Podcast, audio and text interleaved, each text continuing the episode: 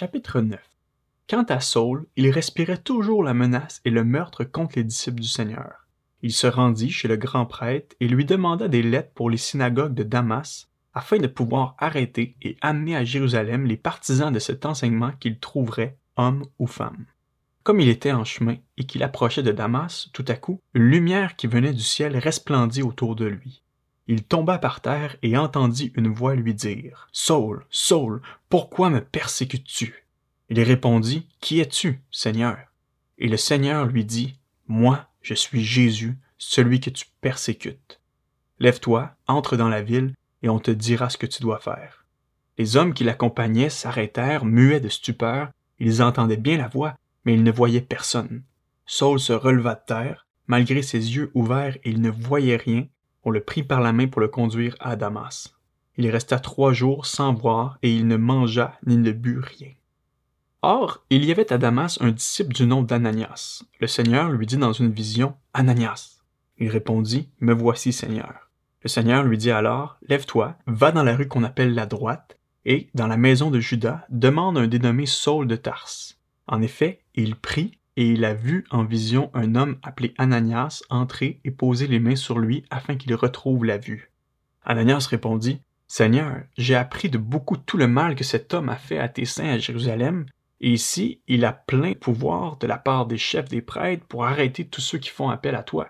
Mais le Seigneur lui dit, Vas-y, car cet homme est un instrument que j'ai choisi pour faire connaître mon nom aux non-juifs, aux rois et aux Israélites. Je lui montrerai tout ce qu'il doit souffrir pour moi. Ananias partit. Une fois entré dans la maison, il posa les mains sur Saul en disant, Saul, mon frère, le Seigneur, Jésus qui t'est apparu sur le chemin par lequel tu venais, m'a envoyé pour que tu retrouves la vue et que tu sois rempli du Saint-Esprit. Aussitôt, il tomba comme des écailles de ses yeux et il retrouva la vue. Il se leva et fut baptisé. Après avoir pris de la nourriture, il retrouva des forces. Il resta quelques jours avec les disciples qui étaient à Damas et se mit aussitôt à proclamer dans les synagogues que Jésus est le Fils de Dieu. Tous ceux qui l'entendaient étaient stupéfaits et disaient N'est-ce pas l'homme qui persécutait à Jérusalem ceux qui font appel à ce nom-là et n'est-il pas venu ici pour les arrêter et les conduire devant les chefs des prêtres Cependant, Saul se fortifiait de plus en plus, et il confondait les Juifs qui habitaient Damas en démontrant que Jésus est le Messie. Au bout d'un certain temps, les Juifs se concertèrent pour le supprimer, mais leur complot parvint à la connaissance de Saul. On gardait les portes jour et nuit afin de pouvoir le tuer. Cependant, une nuit, les disciples le prirent et le descendirent le long de la muraille, assis dans une corbeille. Arrivé à Jérusalem, Saul essaya de se joindre aux disciples, mais tous avaient peur de lui car ils ne croyaient pas qu'il était un disciple. Alors Barnabas le prit avec lui, le conduisit vers les apôtres et leur raconta comment, sur le chemin, Saul avait vu le Seigneur qui lui avait parlé et avec quelle assurance il avait prêché à Damas au nom de Jésus.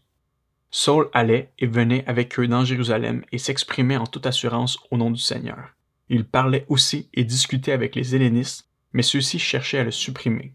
L'ayant appris, les frères l'emmenèrent à Césarée et le firent partir pour Tarse. L'Église était en paix dans toute la Judée, la Galilée et la Samarie.